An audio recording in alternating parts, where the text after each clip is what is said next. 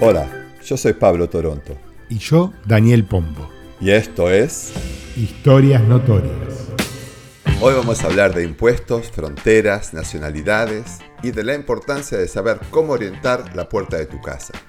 para un poquito, ¿qué tiene que ver el Feng Shui con las aduanas? En el siglo XII, en una zona que estaría en lo que hoy sería Bélgica y Holanda, había un territorio llamado el Ducado de Brabant. Eran unas tierras que pertenecían al duque de Brabant, aunque algunas de esas tierras estaban disputadas con el Lord de Breda por temas legales, una historia que ya llevaba tiempo en disputa. Si bien el Ducado de Brabant va pasando de un duque al duque siguiente, con el paso de los años y la venta de algunas tierras, no todas las tierras del Ducado de Brabant pertenecían al duque. A ver, entonces en la zona que se llamaba Ducado de Brabant, algunas de las tierras pertenecían a otra gente porque las había vendido. Exactamente. Aunque además el duque, algunas veces después de vender las tierras, seguía reclamando como si fueran de él, diciendo que él mantenía el título. Imagínate que esto creó un montón de conflictos, especialmente con el Lord de Breda, que era un lord que ya tenía tierras en la zona. Y en 1198, el entonces duque de Brabant acepta entregarle tierras al Lord de Breda que él había seguido reclamando que le pertenecían. El duque, que vivía de la renta de esas tierras, decide entregarle al Lord de Breda las tierras en conflicto por las cuales él no estaba recibiendo renta, para quedarse con las que le dejaban a él algo de dinero. O sea, al norte están las tierras del Lord de Breda, al sur las del Duque de Brabante, pero algunas tierras del norte, en la zona del Lord de Breda, como el duque de Brabante todavía las tenía alquiladas, se las queda el duque de Brabante. ¿Es algo así? Estoy, es, complicada la historia. Es, es algo así. Dividen las tierras y al Lord de Breda le quedan las tierras de su parte, excepto aquellas que el duque de Brabante estaba recibiendo alquiler. Eran como manchitas de Brabante en la tierra de Breda. Exactamente. Con el tiempo, esas tierras pasaban a tomar nombre propio y las parcelas que pertenecían al Lord de Breda pasaban a llamarse Barle Nassau y las que pertenecían al Duque de Brabante Barle Hertog.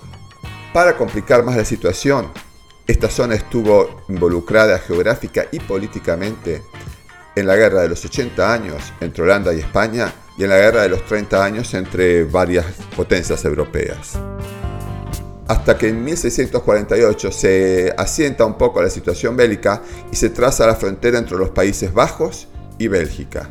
Del 1100 al 1600, 500 años le llevó separar las tierras de Barle-Nassau y Barle-Hertog. En realidad no, porque hicieron la frontera, pero esas tierras formaron parte de una excepción.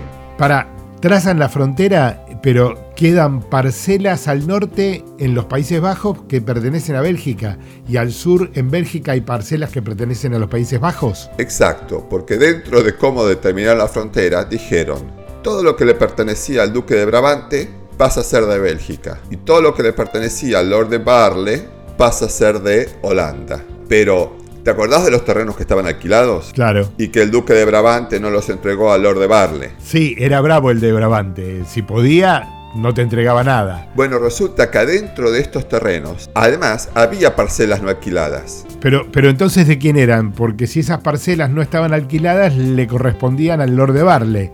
Pero estaban adentro de las tierras del duque de Brabante. O sea, otra vez hay una mancha de ahora de Holanda adentro de parcelas de Bélgica que están adentro de Holanda. Sí, es exactamente eso. Se intentó resolver esto, es la realidad, trataron, y trataron de definir la separación de los países de una forma un poquitito más regular, pero no les salió muy bien. Y mirá que trataron, trataron en 1789, 1830, 1843, 1875 no hubo solución. Y quedan mapas de esa época para ver cómo era la situación en cada uno de sus años. La verdad, Dani, no hace falta. Podés ir a verlo hoy mismo a Google Maps. Todo sigue igual. Pero pasaron 800 años, no cambió nada. Europa tuvo muchos movimientos políticos y cambios. Bueno, en 1996, no sé si ya de cansancio, se decidió que no se podía seguir adelante con este tema que iban a dejar todo como estaba, que ya lo venían haciendo hace 800 años, dejar todo como estaba. y que prontamente se esperaba que con la Unión Europea se iban a simplificar todas las dificultades que había entre los territorios.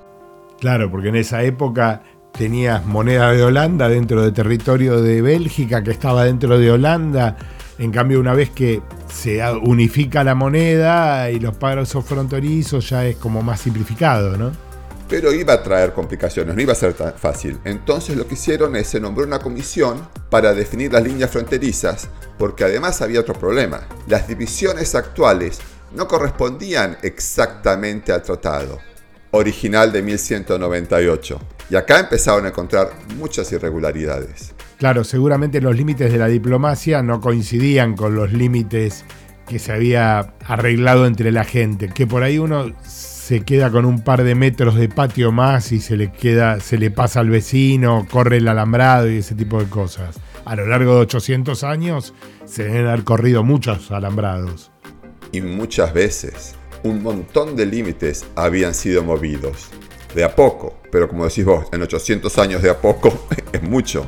Como había muchas casas que estaban mitad en un país y mitad en el otro, se decidió que la ubicación de la puerta de entrada iba a definir en qué país estaba la casa. Esto igual generó un montón de situaciones, muchas inesperadas. Por ejemplo, en ese momento, una señora que tenía 87 años descubrió que si bien la casa en la que ella nació había sido considerada en Bélgica por siglos, en realidad en la parte de el duque de Brabante. Con las nuevas reglamentaciones, ahora su casa estaba en Holanda. O sea que la pobre mujer a los 87 años cambió de nacionalidad sin mudarse. Justamente, ella quería seguir siendo belga. Y como había un tiempo de gracia y esta comisión aconsejaba qué podías hacer, le cambiaron la puerta de lugar en la casa la pusieron del otro lado de la frontera y listo. Ahora la puerta estaba en Bélgica y la señora seguía siendo belga. ¿Y entraba por algún lugar lógico de la casa o la puerta le quedó en el baño? Creo que justamente esa casa también hay fotos. Era una casa que tenía la puerta a la derecha de la ventana y la sacaron y la pusieron a la izquierda de la ventana. Maravilloso. Cuando empezaron a legislarse las distintas regulaciones de cada municipio y los bares de Holanda se les permitía seguir vendiendo alcohol por dos horas más, muchos bares decidieron cambiar la puerta que la tenían del lado de Bélgica para que ahora quede del lado de Holanda. Eso producía no solo un cambio en el horario de venta de alcohol, sino un cambio en los porcentajes impositivos. Y ahí llegaron algunos acuerdos. Algunos bares tenían una puerta en Bélgica y una puerta en Holanda. Pagaban los impuestos en forma proporcional, pero a las 10 de la noche cerraban la puerta de Bélgica y toda la gente se movía a las mesas del lado de Holanda. Divino, o sea que se te van los borrachos de un lado al otro del salón, que tendrán una línea que le atraviesa por el medio del bar. O sea, si yo miro una foto de la calle, hay una vereda que está en un país y otra vereda que está en el otro. En algunas calles sí, lo ves. En algunas calles la frontera cruza la calle en otras cruza un parque, en otras cruza un bar y en otras cruza una casa. Me imagino igual que no debe haber una frontera efectiva con pasos fronterizos de la vereda izquierda a la vereda derecha. No, no hay. Lo que sí hay son marcas en el piso que vas cruzando y que dicen que de un lado es Bélgica y del otro lado es Holanda. Lo gracioso, Dani, es el correo.